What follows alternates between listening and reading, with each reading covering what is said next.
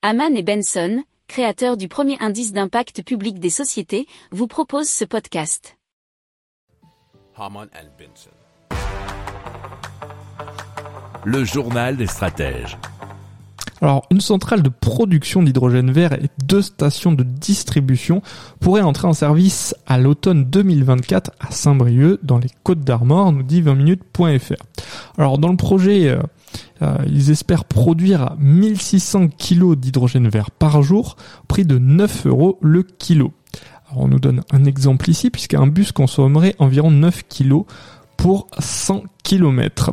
Alors cet investissement qui est estimé à 16 millions d'euros devrait être financé aux deux tiers par Valorem, euh, Terega Solutions et l'ADEME, hein, bien sûr l'agence de transition écologique.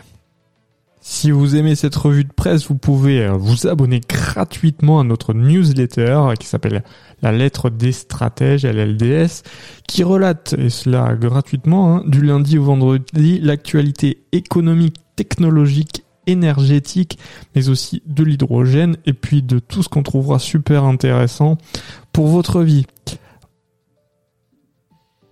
Pour approfondir ces sujets, abonnez-vous à la newsletter de Haman et Benson et écoutez nos autres podcasts que vous retrouverez dans les notes de l'émission ou sur notre site internet.